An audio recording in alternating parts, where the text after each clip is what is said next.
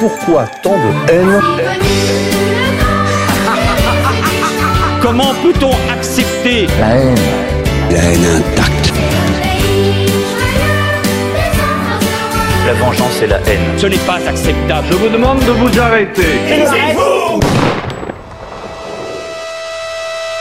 Pourquoi tant de haine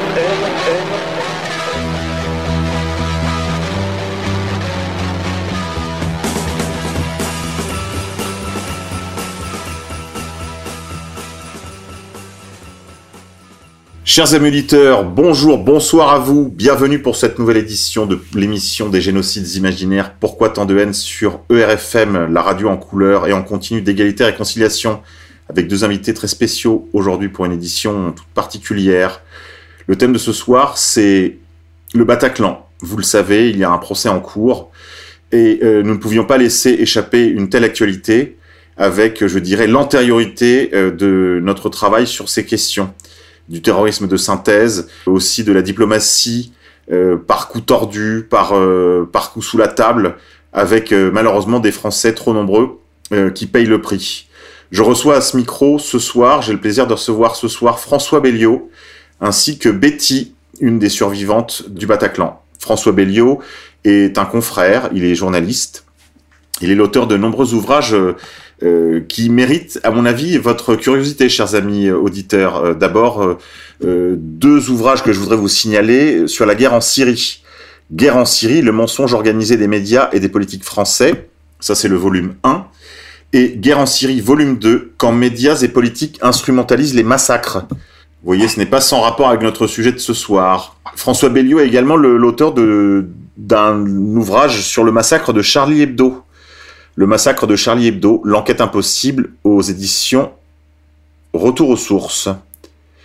Et tout dernièrement, tout dernièrement, François Belliot, pour ce livre, je voulais vous féliciter, euh, l'anticonspirationnisme mis à nu à travers l'imposture Rudi Reichstadt. Je crois que tout est dans le titre. Et euh, vous avez eu la gentillesse d'ailleurs de, faire une émission avec nos, nos confrères Gilets jaunes constituants récemment. Et euh, je vous renvoie donc à cette très euh, euh, sympathique émission pour faire le tour de cette vache sacrée, de cette fausse valeur qui est euh, devenue Rudi Reichstadt, puisque vous le savez, il y a une actualité aussi de l'État sur la lutte contre le conspirationnisme. hein. Le président Macron s'est attelé à cette tâche, il a même mis en place une commission, et dans le cadre de cette commission, bien sûr, il, il sollicite trois personnages, Rudi Reichstadt, le fils Huchon et mon ami de vacances, Mendes Anti-France. François Belliot, bonsoir. Oui, et on pourrait rajouter Gérald Bronner aussi, bien sûr, qui est la commission Bronner. Voilà. Tout à fait. Et Betty, bah bonsoir, bienvenue à notre micro. Bonsoir. Je voudrais, François, si vous en acceptez le principe, que vous reveniez un petit peu sur la, sur les faits, Euh, sur la thèse, on va dire la thèse officielle. Je préfère l'expression de thèse gouvernementale, parce qu'en réalité, de thèse officielle, il n'y en a pas vraiment. Euh, c'est une thèse qui est poussée par les institutions, qui est poussée par le pouvoir, qui est même poussée par le gouvernement. Et euh, dans le cadre de la crise covidiste, chacun aura constaté qu'il y a de moins en moins de séparation des pouvoirs. Et euh, il n'y a presque même plus de distinction des pouvoirs avec euh, des ministres de la justice qui sont mis en examen. Enfin voilà, sans s'éloigner trop de notre sujet, François Belliot, est-ce que vous pouvez, s'il vous plaît, revenir sur les faits, sur la thèse gouvernementale, avant qu'on en vienne à, examiner ensemble avec Betty? Ce qu'elle a vécu, elle, dans l'intérieur euh, euh, du Bataclan. Alors, plus que la, thèse gouvernementale, c'est euh, une chronologie qui est, euh, qui est peu discutable, bon, même si c'est important, hein, le, minutage de, l'opération. Donc il s'agit de, de trois opérations terroristes synchronisées dans un espace d'une demi-heure. La première, le, le, top départ est donné par une explosion au Stade de France à 21h20. Il y en aura une autre à 21h30 et une autre à 21h 40, euh, 50, je crois 50, 21h50, 55, je- j'ai un petit doute. Euh, ces explosions, euh, assez étrangement, alors qu'on a trois kamikazes, on ne va avoir qu'un seul mort, ce qui, en termes de ratio, est quand même inférieur à l'efficacité du Bataclan. Avec, euh, bon, c'est une situation un peu obscure. Euh, on va peut-être pas y revenir ce soir. Je, enfin, je, je compte m'y intéresser, mais bon voilà. Donc euh, première séquence, 21h20, 21h55. À 21h24, dans la rue euh, Bichat, dans le, je crois qu'on est le 11e arrondissement de, Paris, 10e, c'est ça, 10e, deux euh, restaurants, le Carillon et le Petit Cambodge, sont pris euh, pour cible par des, par trois hommes, je crois, qui, sortent d'une, d'une voiture et qui arrosent à la Kalachnikov l'un et l'autre établissement. Alors je, n'ai pas les, les, bilans, le bilan total. Je crois que le bilan total des terrasses, je crois qu'on est, je crois que c'est 36 morts. Au Carillon et au Petit Cambodge, il y a 15 morts et 10 blessés. Oui, 15 morts et 10 blessés. Oui, alors juste pour que nos auditeurs comprennent, euh, François Belliot a principalement travaillé sur le massacre de Charlie Hebdo, l'enquête impossible, euh, il, et, et, ce sont trois, en fait, tout cela se produit dans un laps de temps très rapproché, c'est ce que vous nous avez dit. Là, il y a trois opérations. On ne peut pas connaître toutes les opérations en même temps. Ce soir, on va se concentrer sur le Bataclan. Donc, euh, s'il y a des approximations, des quelques inexactitudes sur les autres opérations, je vous demande d'être tolérant, parce qu'encore une fois, ni François Belliot ni moi ne nous sommes pour l'instant penchés euh, avec le sérieux nécessaire pour en faire une émission sur les terrasses ou sur le Stade de France. Alors après avoir euh, fait ce premier carton, ils vont euh, aller vers, ils vont se diriger vers le canal Saint-Martin et vers la rue de la Fontaine au Roi. Euh, donc là, c'est vraiment tout proche. Hein. Il faut voir que là, il suffit de faire 200 mètres. Ensuite, on tourne à droite, encore 100, 150 mètres, je dirais. Et là, ils vont euh, s'attaquer donc au bar de, euh, enfin c'est même une brasserie d'ailleurs, c'est la brasserie de la Bonne Bière et un établissement, une pizzeria qui s'appelle la, la, Casa Nostra. Là où également où ils vont, euh, ils vont faire un carton. Donc là, le nombre de morts est moins important. Donc là, on est à 5 morts. Alors à 21, donc ça, on est à 21h32. 21h32, à, ils se rendent en 4 minutes.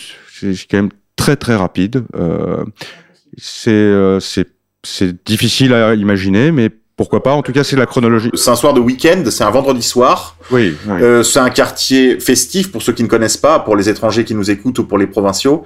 Hum, c'est un quartier extrêmement festif. Euh, c'est un quartier où il est très difficile de circuler. C'est un quartier où il est très difficile de se garer, voire impossible de se garer un vendredi soir.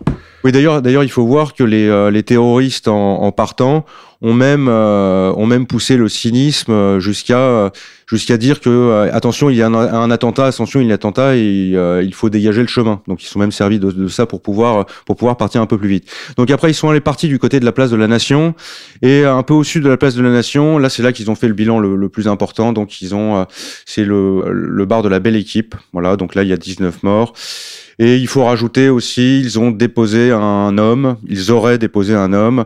Euh, donc là, c'est sur le comptoir Voltaire, sur le boulevard Voltaire. Là aussi, on est tout proche de la place de la Nation. Euh, un terroriste qui explose. Là, il n'y a pas eu de mort parce que son gilet ventral n'a a explosé simplement sur le devant et pas enfin sur le dos et pas sur le devant. Mais il y a quand même des, des personnes qui ont été très très gravement blessées.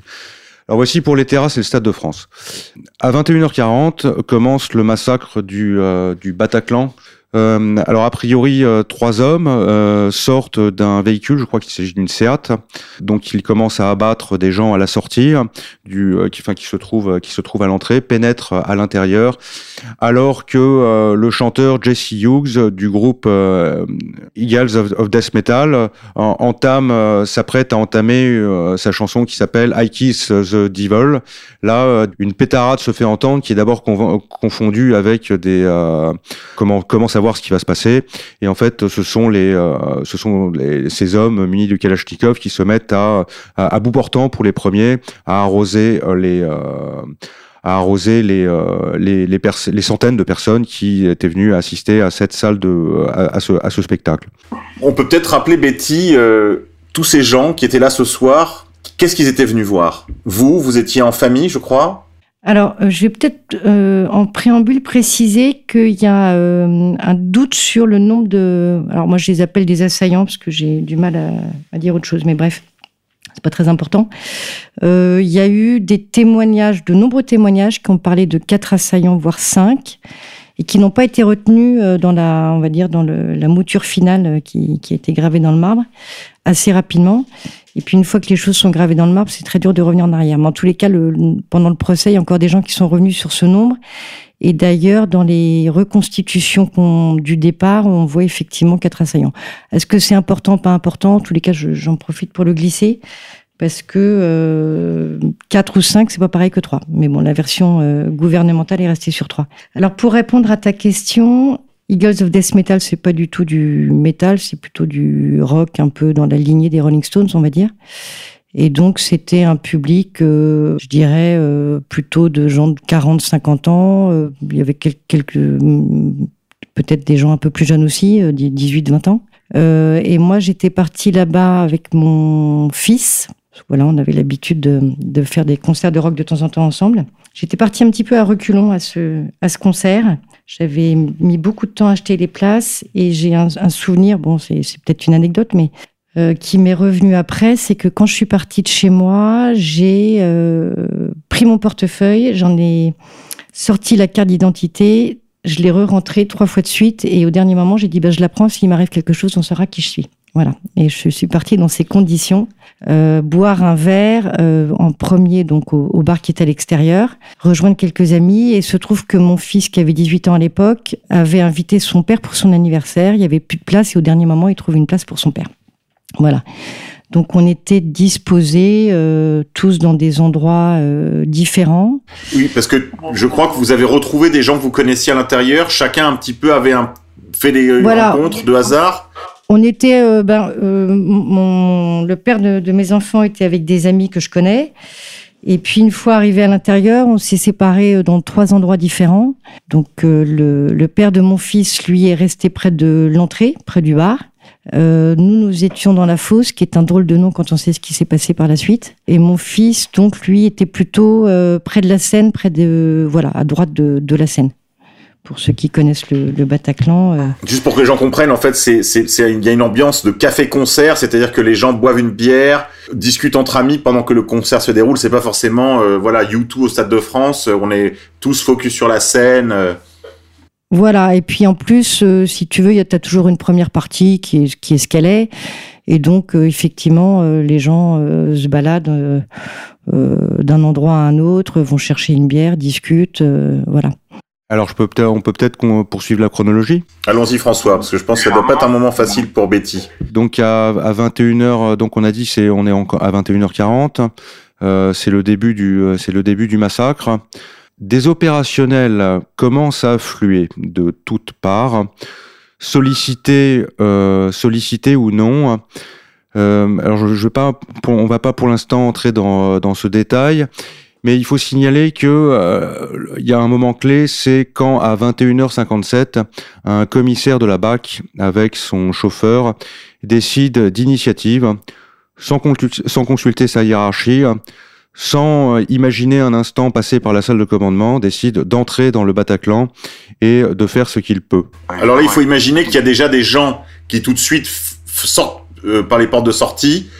Les, les autorités sont immédiatement averties, c'est-à-dire que là, déjà, sur les radios de la police, des pompiers, du SAMU, euh, des messages euh, probablement un peu contradictoires et un peu ambigus, mais tout de suite, on sait qu'il se passe quelque chose au Bataclan, et c'est dans ce cadre-là que ce commissaire décide d'entrer parce qu'il doit entendre quelque chose sur sa radio euh, mobile. Exactement. Ouais. Exactement, voilà, c'est ça.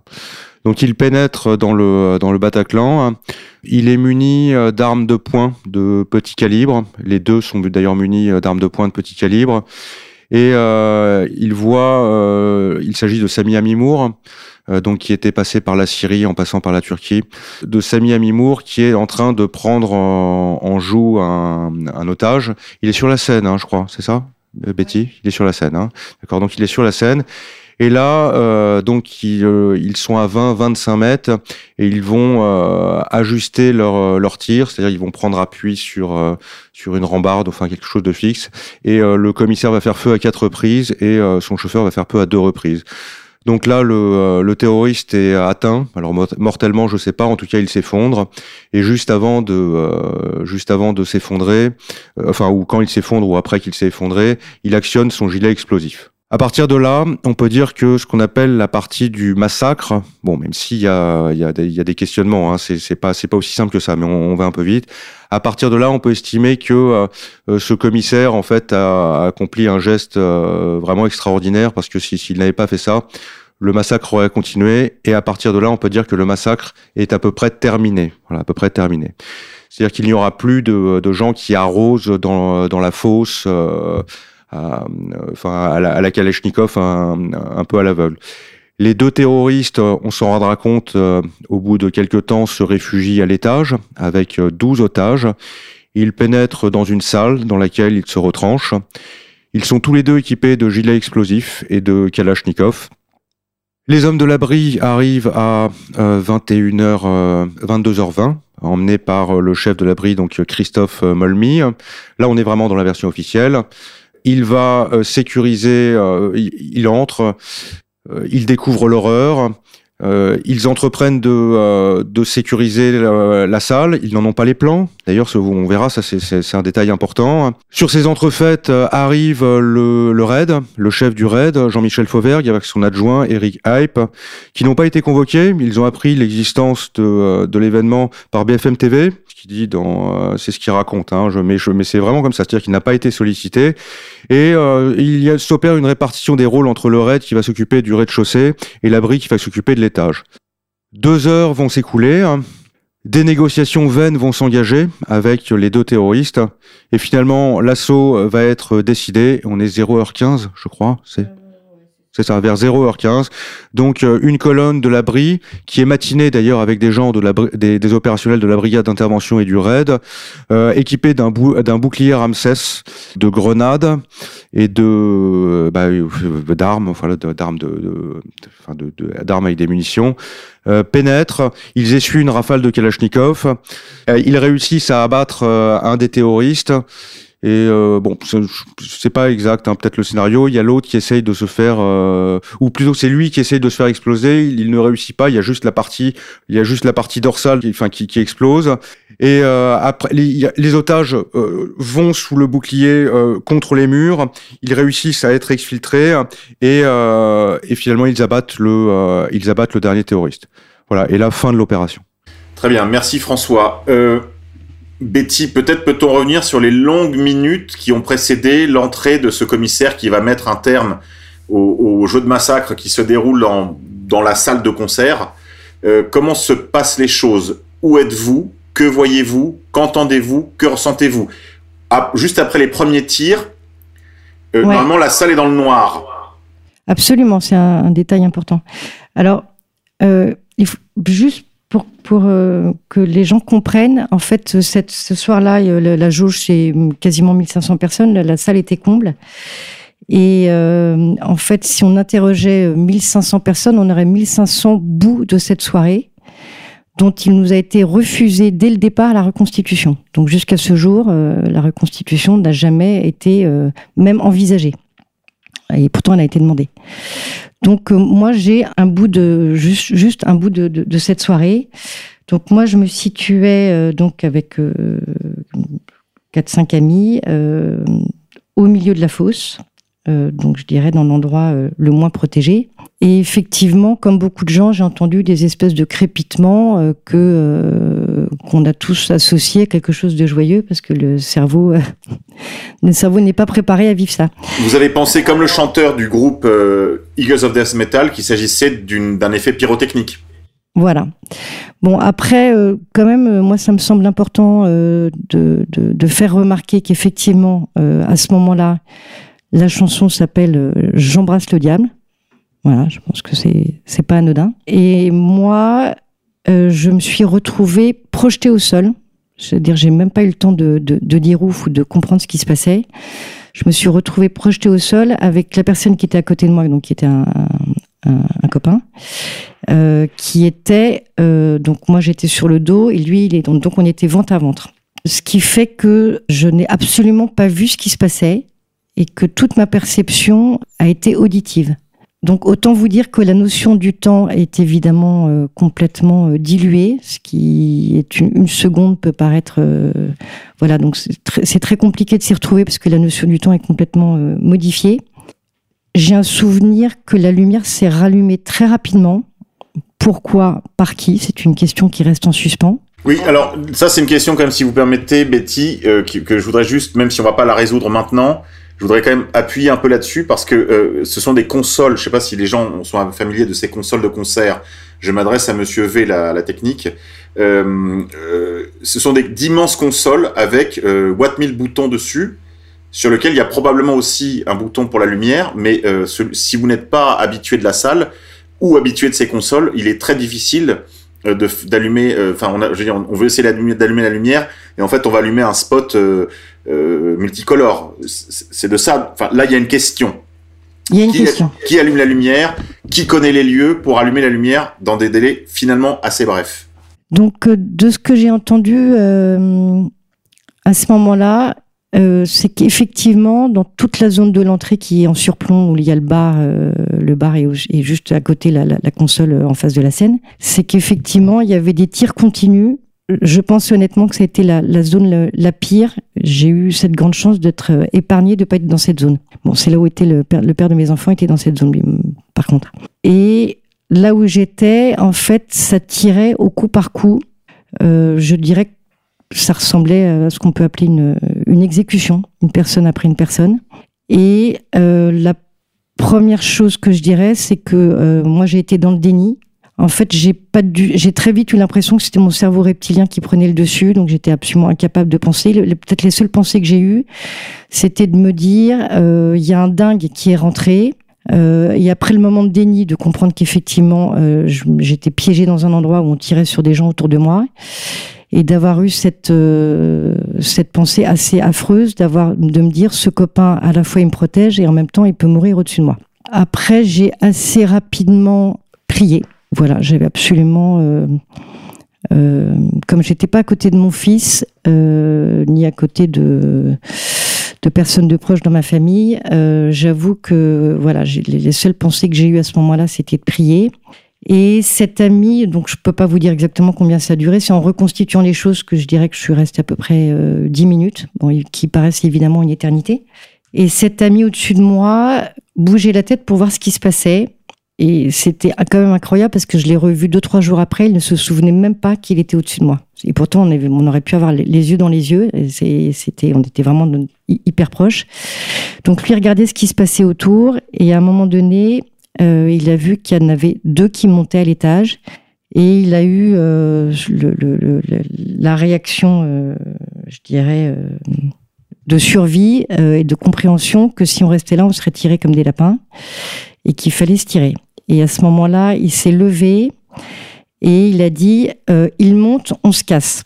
Et ben, en tous les cas, cette personne a sauvé, euh, a sauvé certainement beaucoup de monde parce qu'à ce moment-là, il y a eu un mouvement euh, que moi j'ai suivi sans absolument réfléchir à rien du tout, ni aucune idée de qui était quoi, absolument aucune idée de rien, aucune visibilité sur rien. Et en fait, mon instinct m'a fait suivre des gens qui couraient ben, vers la sortie de secours qui se trouve passage euh, Saint-Pierre-Amelot, qui donc est à gauche de la Seine.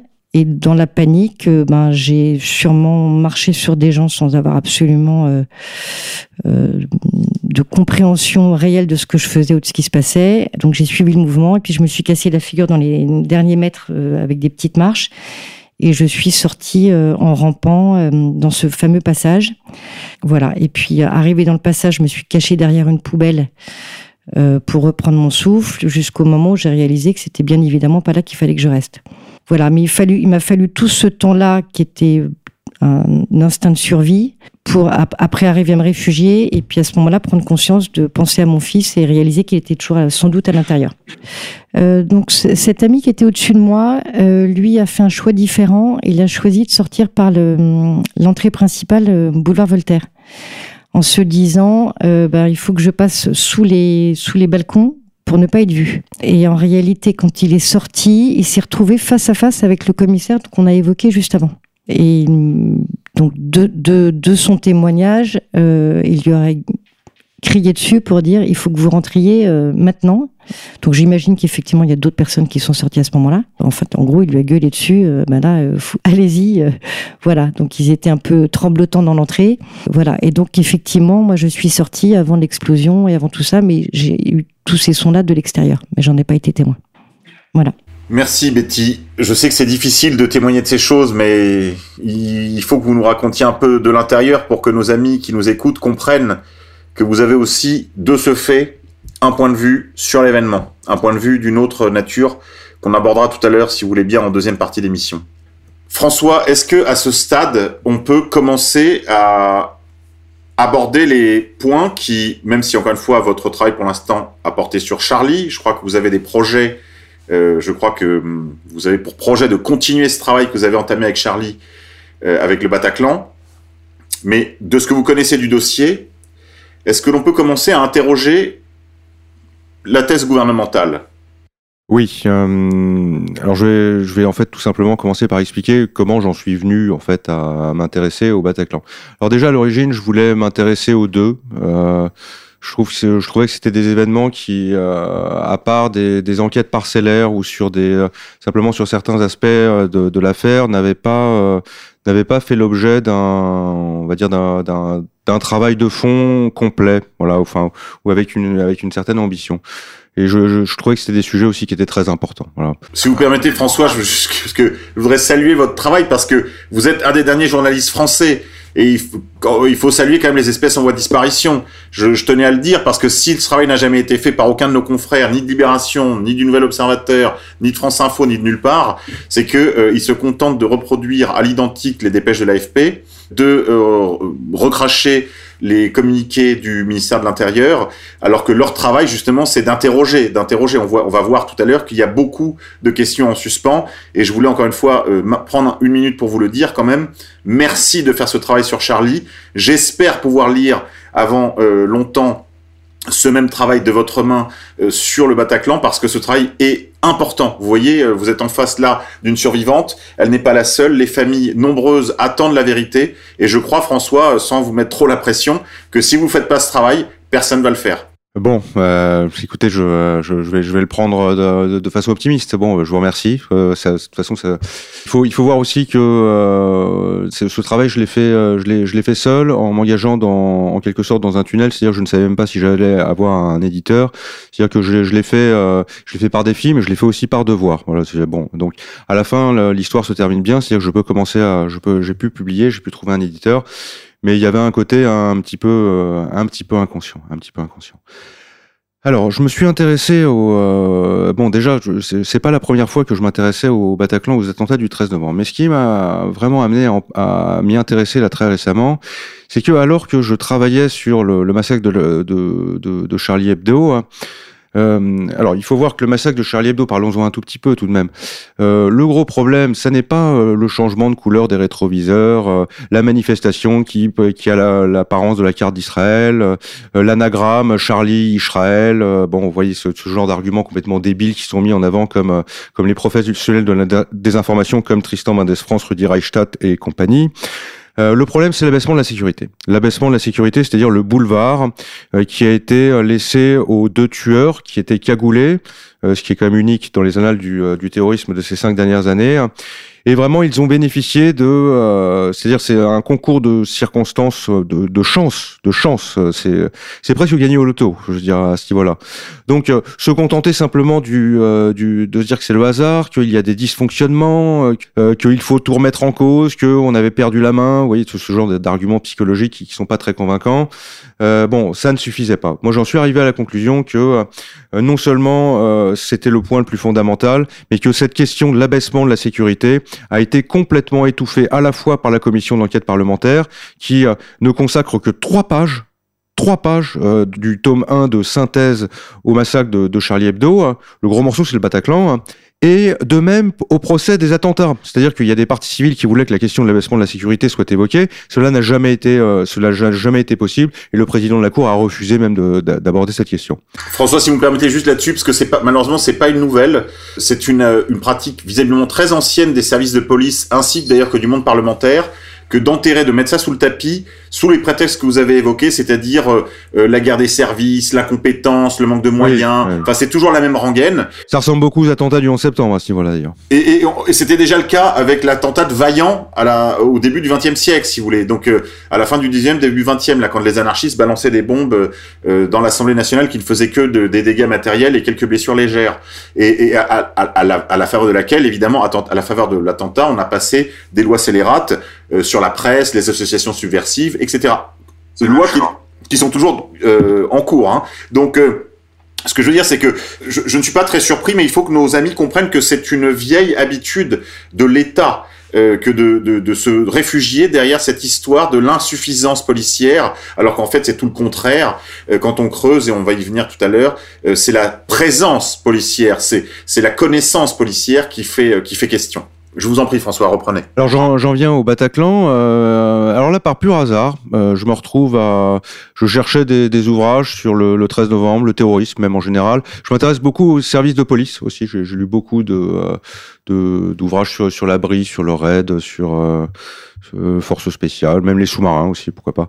Et je me retrouve à Gibert, euh, dans, le, dans leur grand magasin de 5 étages, la boulevard Saint-Michel, avec des livres d'occasion. Et là, je tombe sur un livre qui s'appelle BI, Brigade d'intervention, de Laurence Beneux. Alors je dis tiens bon bah, pourquoi pas et euh, alors ça paie pas de mine je dis BI brigade d'intervention je, je dis je connaissais pas est-ce que c'est la BRI est-ce que c'est la qui est euh, censé enfin qui est intervenu sous l'autorité de Christophe Molmy au Bataclan? Et euh, je vois dans le quatrième de couverture que euh, il est question de euh, que ce, non seulement il est, on retrace l'histoire de cette brigade d'intervention, hein, qui une brigade qui dépend de la direction de l'ordre public et de la circulation, donc ça dépend de la préfecture de police, ce sont des gens qui sont spécialisés dans, dans, la, dans la VARAP, dans les catacombes, euh, dans aussi les interventions en milieu clos euh, contre, des, contre des forcenés et qui peuvent tenir des points hauts sur les immeubles pour sécuriser euh, les convois présidentiels ou de hautes personnalités. Ce sont des gens qui, depuis 2012, étaient dirigés par un officier du raid chevronné, euh, donc c'est-à-dire qu'en plus ils avaient subi une montée, en, ils avaient pardon, ils avaient bénéficié d'une montée en gamme qui faisait que c'était une, une, unité qui était euh, une unité d'intervention extrêmement compétente. Et là, je, je découvre ce, ce, cette brigade d'intervention que je, ne, que je ne connaissais pas. Voilà, c'est euh... et là, j'apprends l'histoire de ces hommes qui étaient dès 21h30 euh, alors qu'ils étaient à la Tour Eiffel. Bon, ils étaient de, je sais pas si c'est une permanence, je sais pas comment ça se dit, mais ils étaient là-bas. Et euh, ni une ni deux, ils entendent euh, les. Euh, donc je vous rappelle, c'est 21h20 la première explosion au Stade de France, 21h24 euh, la, la, première la première terrasse. Ils entendent que quelque chose se passe dans le 10e et 11e arrondissement de, de Paris.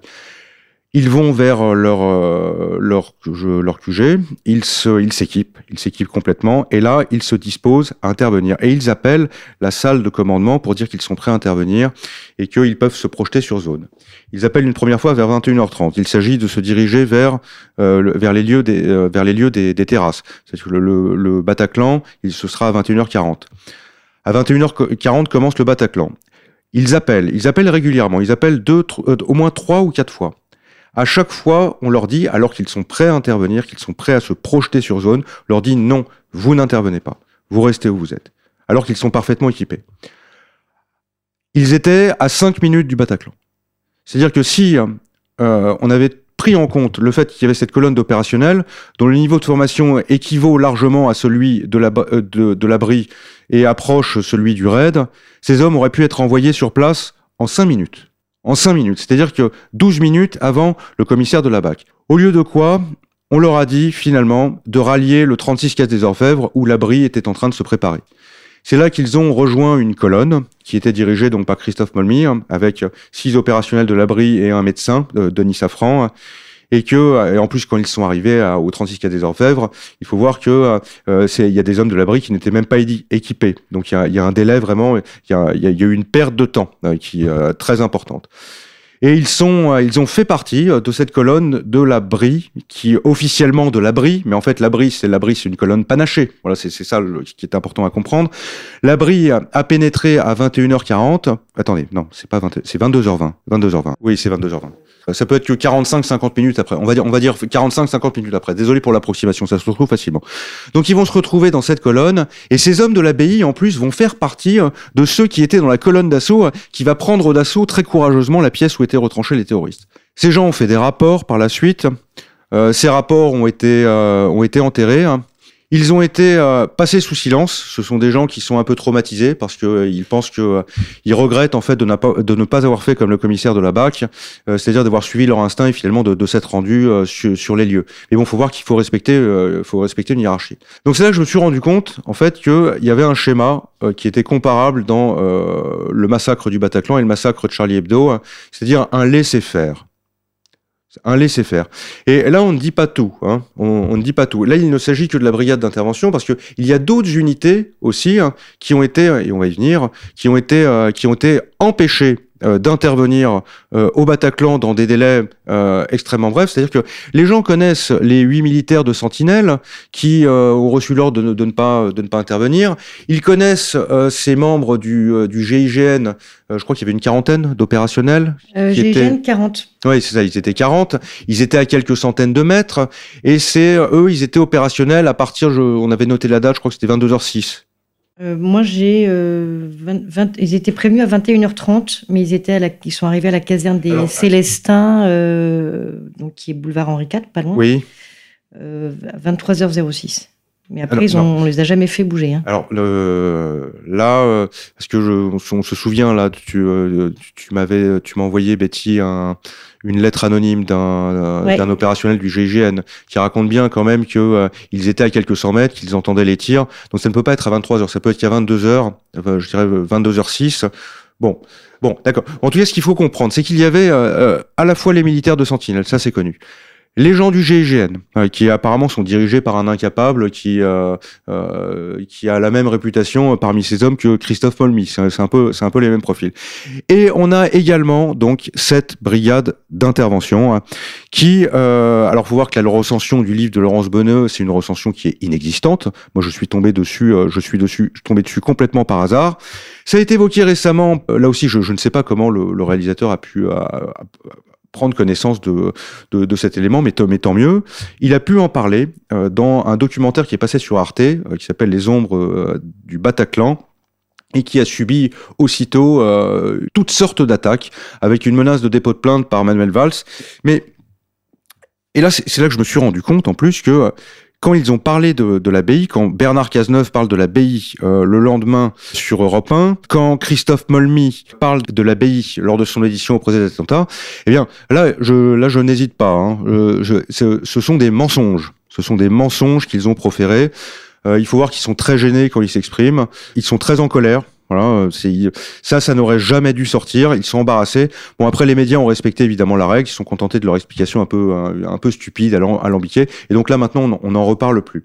Je vais laisser rebondir Betty. Hein. Ah oui, euh, il y a aussi euh, dans tous ces hommes qui auraient pu intervenir l'escadron de gendarmerie euh, qui, qui fait la, la, sécurité de Vals, donc pas loin dans le 11e euh, rue Keller où là, tu as 26 hommes euh, qui sont équipés de FAMAS, euh, d'équipements euh, médicaux, etc.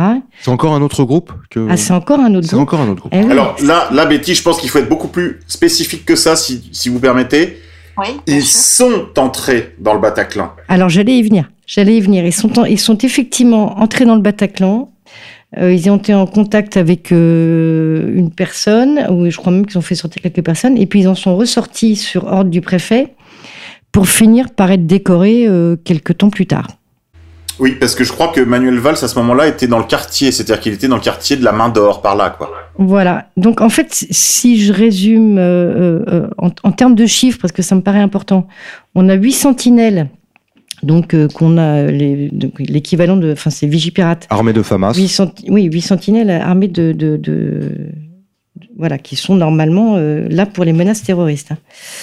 Euh, plus euh, l'abbaye, c'est 6 hommes. Hein, plus euh, les 40 gars du GIGN, donc la gendarmerie, euh, qui se retrouvent à la caserne des Célestins. Plus 26 hommes de l'escadron de gendarmerie rue Keller. Ce qui fait un total de 80 hommes quand même. Contre 3, 4 ou 5 terroristes. Voilà. sur un laps de temps qui nous amène de 21h40 à presque minuit passé.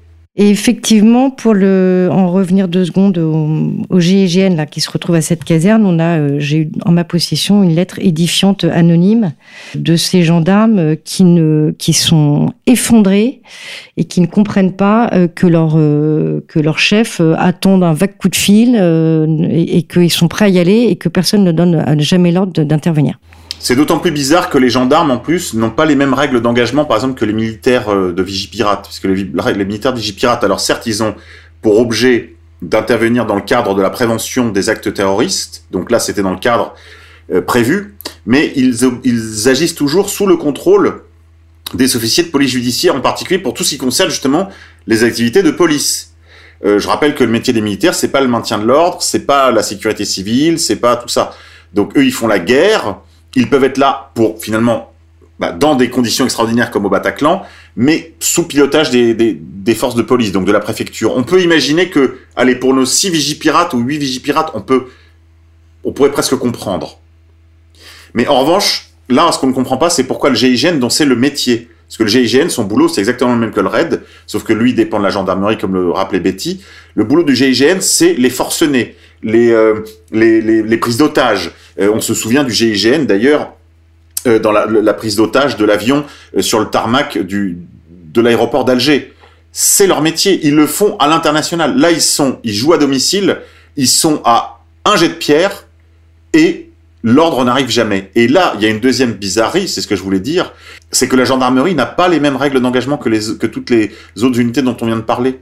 La gendarmerie, elle s'auto donne mission, si vous voulez. C'est ça le boulot des gendarmes. Un gendarme, quand il voit le risque ou un crime en train d'être commis, c'est lui qui donne des ordres à sa hiérarchie. C'est lui qui constate, c'est lui qui enquête, c'est lui qui fait remonter du bas vers le haut, si vous voulez, du terrain vers la hiérarchie. C'est d'autant plus bizarre que le GIGN n'ait pas pu le faire, qui a un fonctionnement très différent, encore une fois, du RAID, qui lui est une sorte de, de comme l'ensemble de la police, est une arme, une arme politique aux mains de la préfecture et du ministère. Mais je comprends que les gendarmes du GIGN soient catastrophés, angoissés, et probablement démissionnaires. J'imagine qu'il y en a qui ont déjà dû quitter le métier des armes. Bah, là, l'ambiance qui est décrite euh, dans, dans cette lettre par cet opérationnel, euh, c'est très impressionnant. C'est-à-dire de, se dire que dans un climat, dans, dans une époque de lutte contre le terrorisme, ce sont des... Euh, mais on n'est même pas au niveau d'un incapable. Hein. Enfin, c'est-à-dire des, gens qui sont à la tête du GIGN. C'est-à-dire de, mettre des gens aussi nuls aussi nul et malfaisant à la tête de ces unités d'élite, mais il y a quelque chose d'un peu criminel. C'est-à-dire que là, on parle simplement de la soirée du 13 novembre, mais il faut voir que c'est une ambiance qui est vécue au quotidien. C'est-à-dire un sentiment d'être méprisé, de, ne pas être bien dirigé, euh, que ça rejaillit sur le moral des troupes, et vous utilisez le, le terme des missionnaires, c'est euh, peut-être, c'est quand même assez surprenant que tant de lois euh, passent, qu'on nous parle de menaces terroristes, et que quand on creuse un peu dans le détail du fonctionnement de ces unités, on voit des dysfonctionnements qui sont inexplicables, des ordres qui euh, d'intervention, de non-intervention qui sont donnés dans des situations de crise, et des situations au quotidien qui sont euh, apparemment invivables pour ce qu'on a pu en lire. Bah, D'après ce que je comprends aussi, c'est que euh, de temps en temps, euh, ils se sont planqués derrière l'idée qu'il y avait une notion de, plan d'action prédéfini. Et en réalité, quand on regarde comment ça s'est passé sur place avec les rivalités euh, entre la BRI et le RAID, ça a l'air d'être quand même assez bordélique. Euh, Est-ce que tu confirmes euh, le ah, Oui, oui, c'est. Euh... On voit que le préfet, en tous les cas, a quand même un rôle euh, important d'avoir empêché tous ces hommes euh, d'intervenir dans. Oui, alors c'est le, oui, alors c'est sans doute le, le, préfet de police a eu un rôle dans le. La, la décision de, de, confier à l'abri, l'abri est seulement l'abri, euh, de, donc dirigé par Christophe Molmy pour intervenir dans, dans le Bataclan. Après, il y a eu une répartition des rôles. Alors, il faut savoir aussi que dans ces situations de crise, aurait dû être déclenché ce qu'on appelle la force d'intervention de la police nationale, qui a été. Euh, ils se sont rendus compte en fait qu'il y avait des problèmes de, euh, de croisements territoriaux. Euh, C'est-à-dire qu'il faut voir que la, la BRI, c'est la préfecture de police, donc c'est Paris intramuros. Euh, le RAID, c'est euh, toute la petite couronne parisienne et euh, les, les villes. Et le GIGN, c'est plutôt le, c'est plutôt le, le milieu rural même si bon donc et la FIPN a été euh, décidée je crois que c'est en 2014 euh, pour euh, créer une structure temporaire où c'est le chef du RAID qui est le RAID est quand même bien plus euh, bien plus professionnel au niveau de, euh, de tout ce qui est euh, de tout ce qui est intervention que l'abri qui est l'ancêtre de l'anti-gang. C'est-à-dire il y a quand même un boulot de, de police judiciaire. Et c'est le patron du RAID qui normalement aurait dû prendre la tête des opérations au Bataclan. S'il avait été prévenu aussi parce qu'il n'avait pas été prévenu hein, ça c'est aussi c'est aussi un problème. Il est venu tout seul. Donc il s'est retrouvé sur place Euh, n'a pas été déclenchée. C'est Christophe Moll, c'est pas, je vais, arrêter de dire son nom. Euh, c'est euh, l'abri finalement, avec quand même un ou deux hommes du raid dans, dans cette colonne, qui euh, de façon un peu improvisée, il faut, enfin, c'est-à-dire que l'organisation a été improvisée. Le, raid s'est occupé du rez-de-chaussée, l'abri s'est occupé de, de l'étage.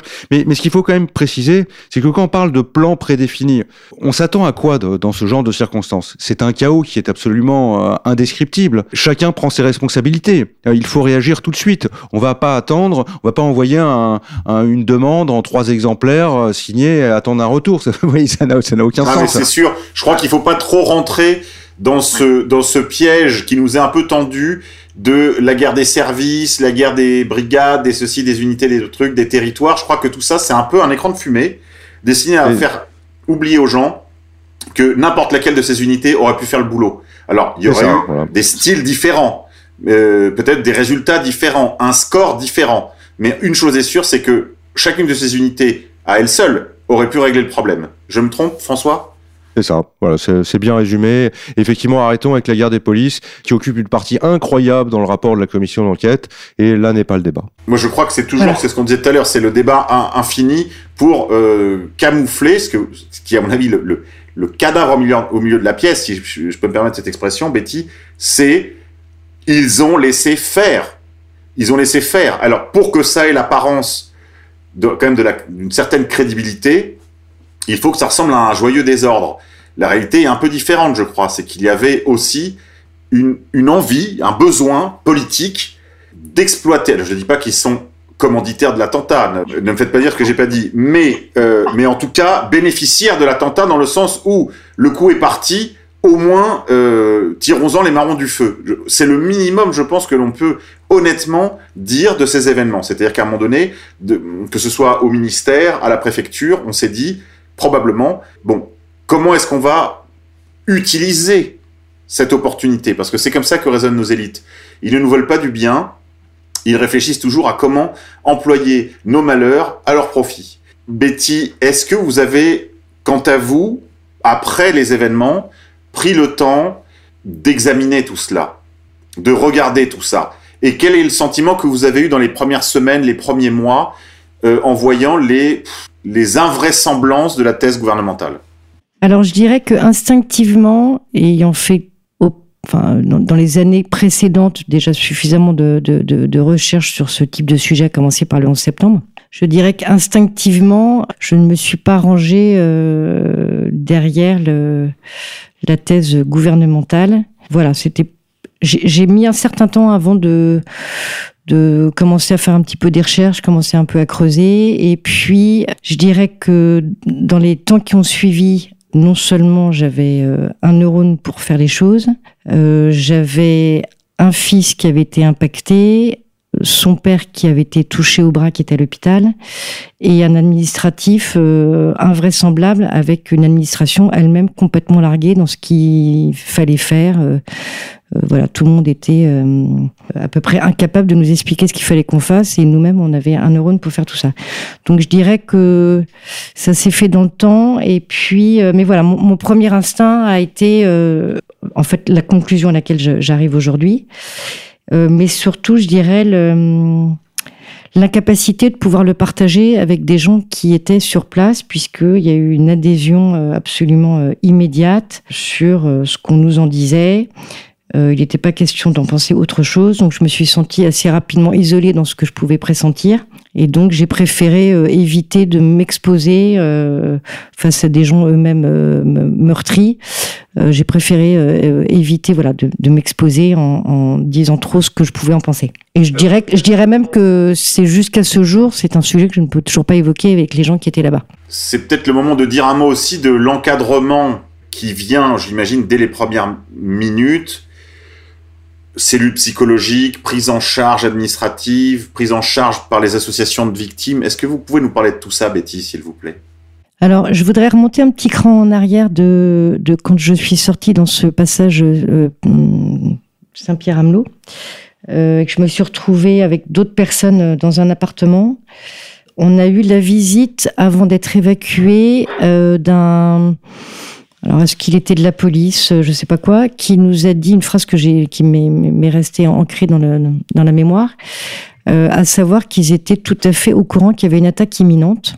Euh, ça permettra de recouper d'autres points euh, sur lesquels il faudra faire la lumière aussi derrière, sur le, par exemple le, le SAMU euh, qui fait des répétitions le matin même euh, et d'autres choses. Voilà, c'est-à-dire que si le flic de base euh, est au courant de ça, j'imagine que euh, là-haut, euh, les cerveaux avaient dû chauffer euh, largement euh, avant tout ça. Alors après la prise en charge, bah, je la qualifierais de nulle. Il y a deux solutions. Soit on vous propose des psychiatres euh, qui penchent la tête euh, et puis qui vous proposent des médicaments. Soit c'est la chirurgie euh, pour ceux qui ont été, euh, bah, c'était quand même des blessures de guerre. Euh, donc beaucoup ont été finalement transférés à l'hôpital de Percy, qui sont spécialisés dans les dans les blessures de guerre. En dehors de ça, il y a absolument rien de de, de, proposé. On fait ce que le système sait faire, c'est-à-dire le psychiatre qui vous file des médicaments pour vous anesthésier et puis la chirurgie pour les autres. Voilà. Mais dans les heures qui ont suivi l'événement, vous n'avez pas du tout rencontré de psychiatre dans- les heures qui ont suivi, il y avait une cellule de crise euh, à la mairie. Je ne m'y suis pas rendue. Je ne m'y suis pas rendue. En gros, ce que j'ai compris, c'est qu'on était accueillis euh, les uns derrière les autres euh, à la queue leu avec quelqu'un qui vous écoute 10 minutes, qui penche la tête et puis qui vous envoie consulter quelqu'un d'autre. voilà. Voilà ce que j'ai pu en, en retenir dans mon, dans mon souvenir de ce moment-là. Alors, vous nous avez dit tout à l'heure, Betty, que vous aviez perdu votre fils de vue au moment des premiers tirs. Vous avez été sous un ami au milieu d'une foule qui s'était jetée à terre. Euh, vous avez fini par sortir avant l'intervention du, du commissaire. Juste avant, oui. Vous vous êtes retrouvé dans un appartement du quartier, j'imagine, accueilli par des voisins qui étaient très, qui ont, qui ont, je crois, là manifesté. Je crois que là, il y a vraiment eu un moment de, un moment de solidarité un peu inédit, euh, dont le, cœur des grandes villes nous ont, nous ont déshabitués. Une espèce de, je sais pas, de chaleur, euh, de, de, de, d'agitation des gens de, de, autour de vous. Et tout de suite, et vous, vous pensez à votre fils, bien sûr. Quand aurez-vous les premières nouvelles? Alors, je me suis retrouvée, en fait, euh, j'ai vu un hall d'immeuble éclairé. Bon, il y avait des traces de sang au sol et tout d'un coup, au fond, j'ai vu une trentaine de personnes. Et par chance, la porte était ouverte, donc j'ai rejoint ces personnes. En montant dans les escaliers et en frappant aux portes, on a fini par tomber sur une petite jeune fille qui nous a accueillis dans son petit studio. On devait être à peu près sept et il y avait deux blessés, dont un potentiellement grave. Et hum, en fait, à ce moment-là, je n'avais pas mon sac, pas mon manteau, pas mon téléphone, j'avais rien avec moi. Donc, euh, comme on est à l'époque du portable, on n'a plus les numéros en tête. Euh, et à ce moment-là, j'ai euh, appelé un, ex-amoureux pour essayer d'obtenir le numéro de, de- de- du père de mes enfants. Et je sais plus exactement dans quelle ordre ça s'est passé, mais j'ai appelé mon deuxième fils qui lui n'avait pas voulu venir. Une bonne idée ce soir-là de pas, pas vouloir venir. Euh, je l'ai appelé et comme euh, je n'ai pas voulu l'inquiéter, en fait, j'ai eu une espèce de discussion assez surnaturelle avec lui où euh, je lui ai demandé si tout allait bien, s'il pouvait me donner le numéro de son père, sans du tout lui expliquer ce qui s'est en train de se passer. Euh, voilà. Donc bien évidemment, à la suite de ça, il a trouvé que ma voix était un peu curieuse et puis il a été ren- renseigné sur Internet, enfin sur à la télé, voir ce qui se passait. Euh, donc à la suite de ça, bon, ça a quand même duré euh, un certain temps, euh, je saurais pas dire, peut-être deux trois heures avant qu'on soit évacué. C'était un moment impressionnant hein, parce que vous avez tous ces grands gaillards masqués qui vous qui vous amènent dans la rue jusqu'à un bistrot du coin. Et là, euh, j'ai pu avoir un policier très gentil qui s'est occupé de moi et qui m'a prêté son téléphone. Je sais plus exactement, hein, euh, c'est un peu un peu confus, mais bon, j'ai su que le père de mes enfants donc était amené à l'hôpital euh, pour une blessure euh, importante au bras et mon deuxième fils euh, aidait les gens dans les cours et puis après il est parti dormir chez des copains donc je n'ai pu le revoir que le lendemain et je me suis retrouvée avec euh, un ami avec qui j'étais en début de soirée, qui cherchait son, amoureuse, qui au bout d'une demi-heure l'a retrouvée. Et puis on est allé dormir chez des gens que moi je ne connaissais pas, euh, qui nous ont accueillis parce qu'on était tous sans clé, euh, sans clé de voiture pour les uns, sans clé d'appartement pour les autres, sans rien. Donc on est reparti avec nos couvertures de survie vers sans doute vers 2, 2, 3 heures du matin. Et puis ce soir-là, j'ai pu croiser un, un ami qui travaille à la police judiciaire euh, du 10e arrondissement et qui était là ce soir-là. Voilà. Oui, les gens de la rive droite sont quand même sympas. Il n'y a pas à dire. Bon, et puis des journalistes qui traînaient, qui essayaient de prendre des photos, évidemment. Mais euh, c'est- remarquable que votre fils. euh, bah, J'aurais un reproche à lui faire et un, et un compliment aussi. Le compliment, c'est qu'il s'occupait des autres, et le reproche, c'est qu'il ait laissé sa pauvre mère sans nouvelles. Mais, euh, mais enfin, oui, quelle, quelle aventure. Comment, comment s'en sort-il aujourd'hui de tout cela? Alors, ça a été compliqué pour lui. Il s'est pas vraiment occupé lui derrière. En fait, bon, je pense qu'on a tous des réactions différentes euh, parce qu'on est, on part pas du même endroit et qu'on n'a pas la même euh, capacité d'absorption et que surtout on n'a pas vécu les mêmes choses ce soir-là. Euh, mais ce qui, moi, en tous les cas, m'a frappé, euh, c'est que la violence qu'on a reçue, on a tendance à la retourner contre soi. C'est-à-dire qu'on sait ce qu'il faudrait pour se faire du bien et on fait à peu près l'inverse. C'est-à-dire que on boit, euh, on fume, euh, on dort pas. Donc euh, tout ce qu'il faut pas faire, on le fait. Et puis, eh ben, mon fils, euh, il, en il commence à se dire au bout de six ans qu'il faudrait qu'il aille voir quelqu'un. Voilà, il commence à admettre qu'il faudrait qu'il s'occupe de lui. D'accord, mais bon, on va dire qu'il a mis ça un peu derrière lui, il est passé à autre chose. Je crois Voilà. qu'il continue la musique, si, j'ai, si je dis pas d'erreur, Voilà. et il lâchera pas la musique. Bon, bah écoutez, Et puis, je pense que les jeunes ont une capacité de résilience peut-être plus importante que, que nous aussi. que l'adulte, c'est sûr. Euh, François, il y a une actualité, on l'a dit en début d'émission, il y a une actualité judiciaire euh, chargée autour de cet euh, triste anniversaire. Qu'est-ce qu'on peut dire des premiers éléments qui sortent des prétoires? Alors là, ce serait plutôt Betty hein, qui, qui a plus de choses à dire parce que euh, en tant que victime, elle a quand même accès au, euh, elle peut assister au débat. Vous, de ce que vous entendez euh, par, nos confrères, euh, avec le professionnalisme coutumier de nos confrères, qu'est-ce que vous avez pu comprendre de ces premières auditions? Alors écoutez, pour, pour être honnête, euh, là je m'y suis intéressé que très récemment et par une documentation, de, la documentation que m'a justement indiqué, euh, indiqué Betty, j'étais très curieux de voir les, les auditions de, euh, de Christophe Molmy euh, par rapport au euh, par rapport au point de détail là qui, euh, enfin qui m'intéressait moi dans, dans la dans, dans la démonstration. Est-ce que ça a l'air d'intéresser d'autres gens que nous? Et, pour, et pour être honnête, je sors juste de Charlie Hebdo, donc j'ai beaucoup assisté au procès, euh, donc j'ai ressenti un peu de, de, de lassitude. voilà, c'est, je suis, je suis humain. Euh, là, je, je, là, je vais m'y remettre. Je, je promets que je vais m'y remettre. Mais euh, bon, là, en plus, je, je viens, de, je venais de sortir la biographie de Rudi Reichstadt. Euh, j'écris là un truc vraiment assez poussé sur les, euh, sur le rôle de l'abbaye et l'abbesse. Et en fait, c'est ça le point commun. L'abaissement de la sécurité de Charlie Hebdo égale les ordres de non-neutralisation des terroristes euh, au, Bataclan. Mais là, si vous voulez interroger quelqu'un sur le déroulé de- des, procès, les impressions, je pense à Betty qu'il faut demander ça. Oui, vous m'avez dit quand même en, off que vous aviez lu euh, les minutes de toutes ces choses et que c'est excessivement fastidieux, extrêmement peu intéressant. Je crois qu'il faut dire un mot euh, de ça à nos auditeurs. Il faut qu'ils se rendent bien compte qu'en fait, on remplit du papier pour décourager la recherche. Disons les choses comme elles sont. Oui, alors ce que je peux quand même dire, c'est que là j'ai l'impression qu'il y a une symétrie entre le procès de Charlie Hebdo, enfin le procès des attentats, parce que le, le, Charlie, le massacre de Charlie Hebdo n'a pas du tout été en fait traité, c'est ce qu'il faut savoir.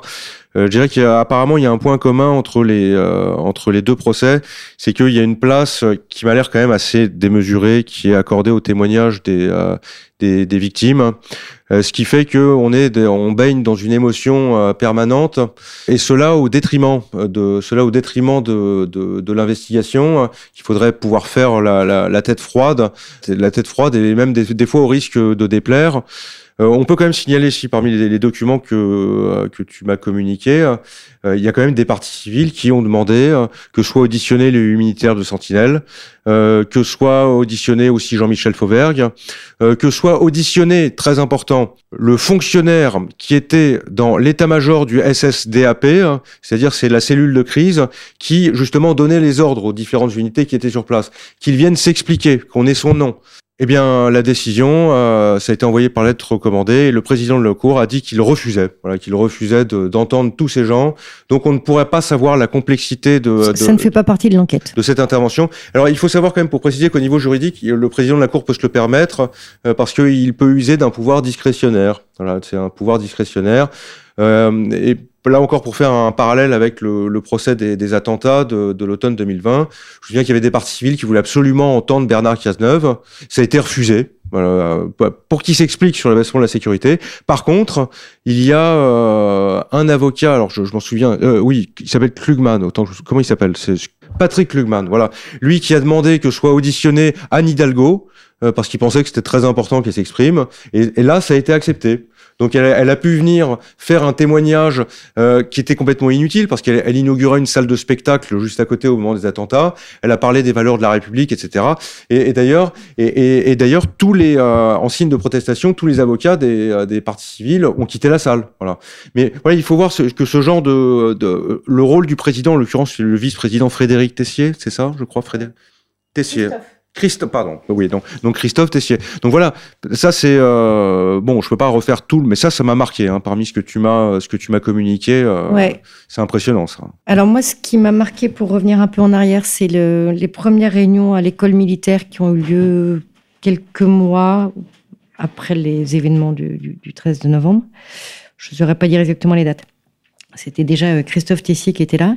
J'avais été frappée comme les gens étaient encore dans l'émotion, qu'il y avait aussi de la colère qui s'exprimait, j'avais été frappée à quel point on nous baladait pendant des heures entières sur des choses absolument, euh, en tous les cas, anodines de notre point de vue, c'est-à-dire que la voiture s'était arrêtée de la station-service à la station machin, avec les plaques d'immatriculation, des trucs inretenables et avec des noms inretenables, et des trucs dont tout le monde se foutait, et qu'en fait, dès que les gens arrivaient dans le dur, euh, et poser des vraies questions. Il y avait un espèce de ventre mou euh, à ce moment-là euh, qui euh, était incapable de répondre ou qui dodelinait de la tête ou voilà.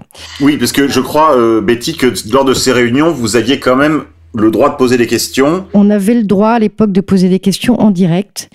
Euh, sans avoir l'intermédiaire des avocats. Et en fait, lorsque vous avez posé certaines questions, en gros, on vous a redit ce qu'on vous a dit précédemment sur le parcours, la station-service, la plaque voilà. d'immatriculation, alors que vous aviez une question précise et vous l'avez posée plusieurs fois, je crois, et vous avez eu toujours le même disque rayé. C'est ça? Voilà, un disque rayé. Bah, J'avais une question, entre autres, sur effectivement alors, le, les, les, terrasses, euh, sur le fait que 4 minutes pour aller euh, de la Fontaine au Roi à rue de Charonne, ça me paraissait juste impossible, étant donné que ça fait 20 ans que j'habite ce quartier, je le connais bien. Euh, donc l'idée qui est potentiellement une autre équipe, et là on a tout simplement décidé de pas me répondre. Donc voilà, vraiment, vraiment moi le sentiment d'avoir été baladé. Euh, très clairement. Euh, après, sur euh, le procès là, qui est en cours, alors euh, j'avais, je voulais en profiter pour peut-être évoquer un, petit garçon qui devait peut-être avoir une dizaine d'années à l'époque, dont le papa a été tué, qui a dit cette phrase, qui a dit Pourquoi tant de haine? Voilà, je vous la, je vous la rapporte. sinon, écoutez, sur le procès, moi, ce qui me frappe, c'est qu'on a donc euh, personnage connu dont on a beaucoup parlé, donc on a Salam Abdesla. Et puis après, les autres euh, sont des inconnus complets, en tous les cas, moi, de ma connaissance. Euh, ça ressemble à des second, troisième, euh, dixième rôles sur cette scène. Effectivement, euh, on aurait envie d'avoir, en tous les cas, je vais parler pour moi, quelques hommes politiques dont on aimerait effectivement avoir quelques questions à leur poser.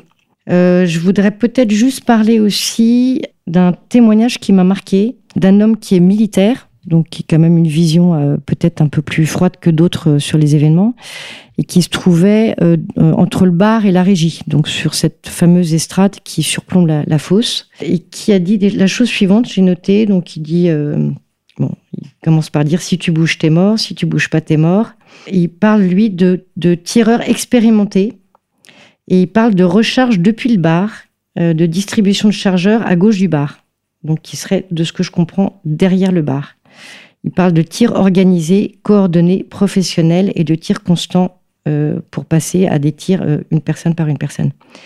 Ce qui est effectivement troublant et dont j'avais déjà entendu parler, c'est-à-dire des otages, dont un fameux Sébastien qui a fait des longues, euh, bah, qui, justement qui était en train de parler au moment du, du procès aujourd'hui, et qui a fait deux longues vidéos pour décrire plutôt des gens euh, qui savent pas trop ce qu'ils font. Voilà, donc c'est voilà, je voulais vous relater ce, ce militaire. Euh... Oui, Sébastien, le Sébastien en question, lui n'est pas du métier. Alors le fameux Sébastien euh, qui a été pris en otage, que j'ai rencontré le soir même et qui décrit euh, des hommes euh, qui savent pas trop quoi faire euh, au moment où ils les prennent en otage et qui essayent de parler avec la télé, qui essayent de machin. Enfin, il y a une espèce de dichotomie. Un mélange. Il y a une espèce de dichotomie entre des, des témoignages euh, de, entre le bas et le haut qui sont assez troublants. Voilà. Et puis bon, bah écoutez, je, je vais pas vous dire tout ce que j'ai entendu. J'ai bon, quand même peut-être euh, la prise de conscience que euh, certains euh, ont vécu des choses beaucoup plus difficiles que d'autres ce soir-là, avec des conséquences beaucoup plus difficiles que d'autres. Voilà, je fais partie de, ceux qui, s'en tirent bien. Oui, merci Betty de votre témoignage. Je sais que vous, c'est quand on a eu l'occasion d'échanger tous les deux à ce sujet, c'est l'impression que vous me donniez aussi. Mais encore une fois, voilà, c'est comme euh, à la courte paille. hein. Euh, Il y a eu euh, le pire, et puis des gens qui aussi sont partis dès les premiers, dès les premières pétarades. Alors, contrairement à beaucoup de gens pendant le procès, qui tout le monde a besoin de se sentir coupable de quelque chose, moi, je ne me sens pas, je ne me suis jamais sentie coupable d'être vivante. Je dirais peut-être la seule culpabilité que j'ai eue, c'est une culpabilité de maman, mais comme j'étais pas à côté de mon fils, ben, en fait, j'aurais rien pu faire. Voilà, il a fallu que je résolve euh, de manière très pudique, euh, parce que c'est pas parce qu'on vit les mêmes choses qu'il n'y a pas beaucoup de pudeur quand on en parle. Euh, effectivement, de, d'être sortie euh, en laissant mon fils à l'intérieur. Mais je dirais qu'à ce moment-là, mon cerveau reptilien euh, m'a amené à l'extérieur. C'était pas, euh, voilà, c'était un autre cerveau qui dirigeait les opérations. Très bien, chers amis. Avant qu'on se quitte, je crois qu'on pourrait faire un petit mot de conclusion. Euh, Peut-être François, si vous aviez des remarques, des perspectives à ouvrir euh, sur ce travail qui se, qui se, bah, qui se profile devant vous, peut-être, si Dieu veut. Bah, ce que je peux dire, euh, c'est que, euh, alors sans trop m'avancer, euh, j'ai l'impression, enfin, c'est comparable évidemment jusqu'à un certain point. Si je prends le, le procès, euh, là le profil, j'ai vu un peu quand même le profil des, de ceux qui sont dans le box. J'ai l'impression que ça ressemble quand même pas mal à ce que j'ai euh, aux dix aux dix personnes qui étaient dans le box des accusés du procès des attentats, c'est-à-dire euh, des brigands certes, mais des gens qui se sont retrouvés un peu là. euh, enfin, euh, qui comprennent rien, quoi, qui sont un peu ahuris. Et c'est des gens qui sortent de 5 ans de détention provisoire. Il faut voir que ces, ces procès ont été, euh, ces procès se tiennent maintenant parce que euh, on ne peut pas dépasser plus de 5 ans de détention provisoire. Donc ça, c'est le régime français des, pour les affaires terroristes. Euh, on peut emprisonner quelqu'un pendant 5 ans provisoirement. Et là, en fait, là, on a des gens qui sortent et qui vont, qui vont s'expliquer. Alors là, le, schéma, là, je, résumerai. Enfin, ce que j'ai compris, moi, mais ça m'a l'air solide. Hein, ça, ça m'a l'air même. Enfin, je, veux dire, c'est presque. euh, Là, c'est. euh, j'ai qu'à me pencher, hein, presque. Hein, mais le, je veux dire, le, schéma, quoi. Apparemment, là, non ordre de non intervention à plusieurs unités, omerta médiatique, judiciaire, politique. Et là, c'est le même schéma. J'en ai peur que. euh, que le massacre de, de, Charlie Hebdo. Voilà. Donc je pense que je vais de toute façon creuser cette voie et entrer dans le détail de chacune des unités pour présenter un tableau complet.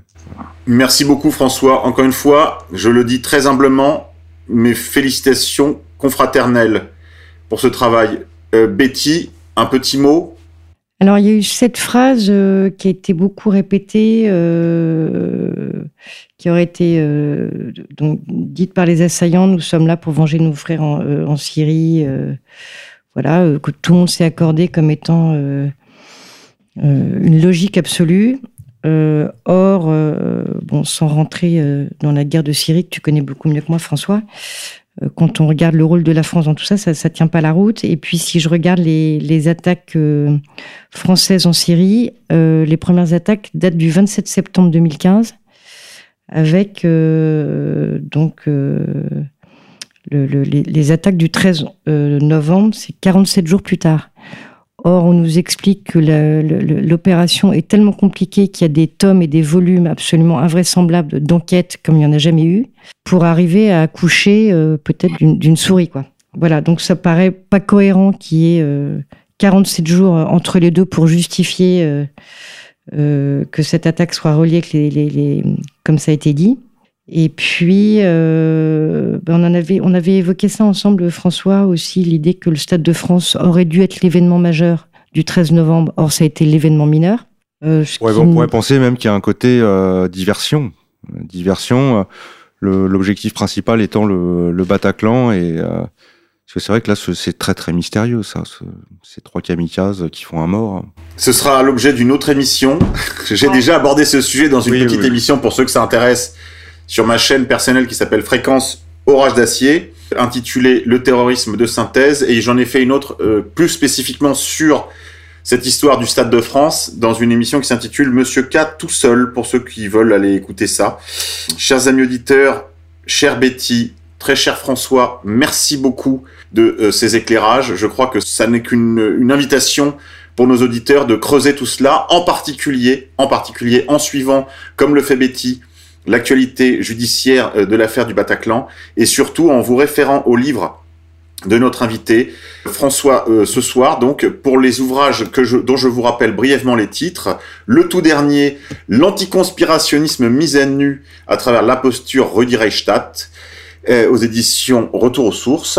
Massacre de Charlie Hebdo l'enquête impossible de François Belliot également au Retour aux sources qui maintenant s'appelle euh, Culture et Racines. Et puis précédemment, Guerre en Syrie, volume 1 et volume 2, Le mensonge organisé des médias et des politiques français, et le volume 2, Quand médias et politiques instrumentalisent les massacres. François, je n'ai pas encore lu vos livres sur la Syrie, mais euh, je vais m'y atteler parce que je crois que ça va me donner euh, la genèse de votre travail. Je vais comprendre pourquoi et comment, dans toutes ces affaires de terrorisme à l'étranger comme à domicile, les médias et les politiques nous noient dans le mensonge. Et l'émotion. Et l'émotion. Merci euh, Betty de votre pudeur et de votre témoignage. Je sais que c'est ce n'est jamais simple. Merci à la technique. Je vous rappelle, chers amis auditeurs, que vous pouvez nous aider en finançant cette radio et la euh, rédaction de combat. Retrouvez-nous sur notre site internet. Et nous, on se dit à une prochaine pour un Pourquoi tant de haine. Merci les amis. Pourquoi tant de haine Comment peut-on accepter La haine intacte. La vengeance et la haine. Ce n'est pas acceptable. Je vous demande de vous arrêter. Pourquoi tant de haine